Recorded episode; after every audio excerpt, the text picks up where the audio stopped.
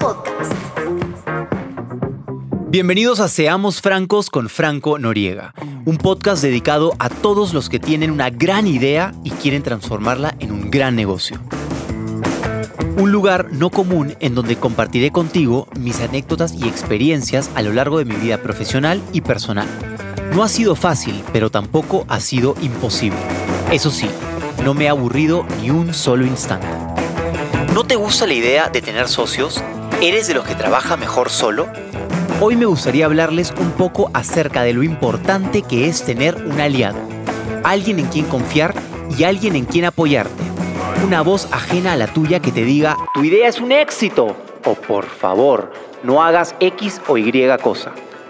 Necesitamos un apoyo, necesitamos de alguien que crea en nuestro proyecto y nos ayude a remar por él, pero desde otro ángulo, un ángulo que tenga lo que tú necesitas para avanzar más rápido. Ningún hombre es una isla, como dice el poema de John Donne, frase que encuentro tan certera y tan poderosa. Uf, ¿te hace pensar en tanto? Tener un aliado es como tener un cómplice, es tener en quien apoyarte en momentos de dudas, miedo, diversión y creación. No de gratis decimos que dos mentes piensan mejor que una. Sí, estoy filosófico hoy. Lo que quiero es que entiendan que tener con quien contar es súper importante. Existen miles de dúos dinámicos. A ver, mencionemos algunos. Está el clásico Batman y Robin. Remy y Linguini de la película Ratatouille es una dupla excepcional. Uno se hizo chef y el otro chef ejecutivo. Y así miles de personajes que nos han demostrado que tener un aliado en la misma frecuencia que tú es siempre una buena idea. Buena idea. Levante la mano, aunque yo no pueda verles, ¿quién no puso los ojos en blanco cuando escuchó la frase hagan un equipo de X personas para el siguiente deber, bla, bla, bla? Exacto. Sé que se están riendo y que más de uno se sintió identificado. Lo sé, no mientan, aquí no estamos para juzgar. Esto nos pasó millones de veces en el colegio o en el trabajo, incluso con amigos jugando mímica, charada. Y es que trabajar con alguien más o dejar que alguien haga algo que uno puede hacer nos da en el ego. Nos golpea ese orgullo narciso que todos tenemos por dentro. Esto pasa porque toda la vida, o bueno, casi toda la vida, nos han dicho que no se puede confiar en la gente. Piensa mal y acertarás. Uno solo puede contra el mundo. O si quieres que algo salga bien, hazlo solo. Y muchas cosas así. Socialmente nos han inculcado que hacer las cosas por uno mismo es una señal de fortaleza, de control y de liderazgo. Pero la verdad no es así. Jugando solo quizás ganes un juego, pero jugando en equipo ganarás toda la temporada. Se llega más lejos y es la clave del crecimiento. ¿Qué tan grave es contar con alguien? Te digo la verdad, es increíblemente reconfortante. ¿Cuál es entonces la parte difícil? Al igual que con una pareja, saber cómo escoger. No te enfoques en tus experiencias pasadas, en todas aquellas veces que contaste con alguien y te dejó mal. Aprende más bien de esas experiencias y úsalas a tu favor. No veas el vaso medio vacío. Me pasó a mí y con todos los proyectos que he comenzado. Desde mis días como atleta hasta mis momentos como estudiante de cocina. No sabía qué necesitaba para escoger a un buen entrenador o a un buen sous chef. Me dejaba llevar por la impulsividad y otras veces dejaba que el ego me ganara y decía, no, yo lo hago solo.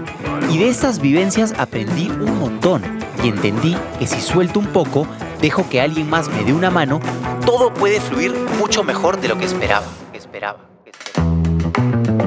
Claro, habrán ocasiones que tu socio quiera seguir una ruta diferente a la tuya, y es aquí donde debes evaluar pros y contras, alternativas o incluso darle el voto de confianza con el riesgo de que se equivoque.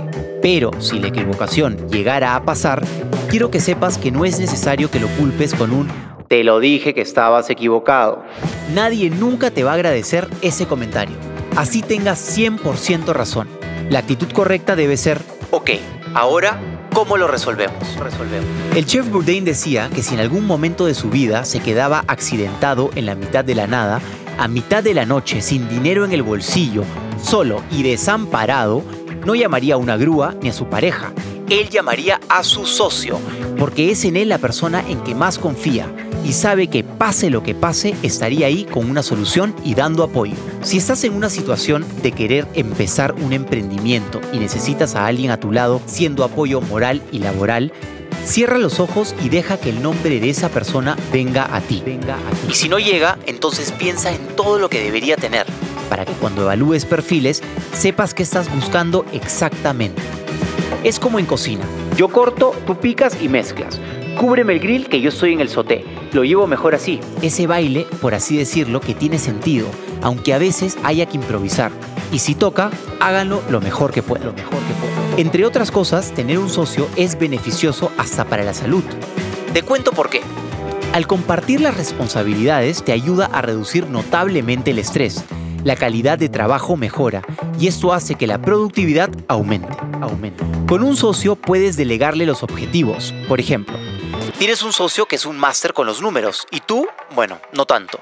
Pero tu fortaleza es hacer un excelente PR mientras que tu aliado es un poco introvertido. Y así, con un montón de cosas más en las que pueden hacer uno por el otro. Ese es el perfecto balance, el yin y el yang. Y el yang. Olvídate de todos esos clichés que te dicen uno nace solo, lo cual es totalmente mentira. Tu mamá te ayudó a salir, el doctor te recibió, las enfermeras te limpiaron. Hay una cantidad de estereotipos con los que hay que acabar. Son mitos que no alimentan en lo más mínimo y este es el momento perfecto para acabar con los patrones y crear nuevos que sí funcionan. Hagas lo que hagas, busca alguien con quien compartir tu sueño, alguien que tenga ese mismo sueño que tú y mezcla sus ideas a ver qué ocurre. Nadie ha llegado lejos sin el apoyo de otra persona. En mi caso, fueron mis padres quienes me inculcaron el amor por la cocina, me enseñaron todo lo que sé. Mis entrenadores de natación creyeron en mí y en mis capacidades como atleta mis profesores en la escuela de cocina me retaron día y noche al dar lo mejor de mí y aprendí tanto de cada uno de ellos. Baby Brasa es un sueño hecho realidad y no fuese así si no hubiese contado con las personas correctas, con mi equipo. Todos podemos alcanzar nuestras metas por nuestra cuenta y riesgo, pero tener un aliado hará que el trayecto sea mucho más divertido y gratificante, porque el éxito es dulce, pero compartirlo sabe mucho mejor. Amigos, nos vemos en el próximo episodio para compartirles más tips y cómo emprender en la vida. Este episodio es presentado por Longines. Elegance is an attitude.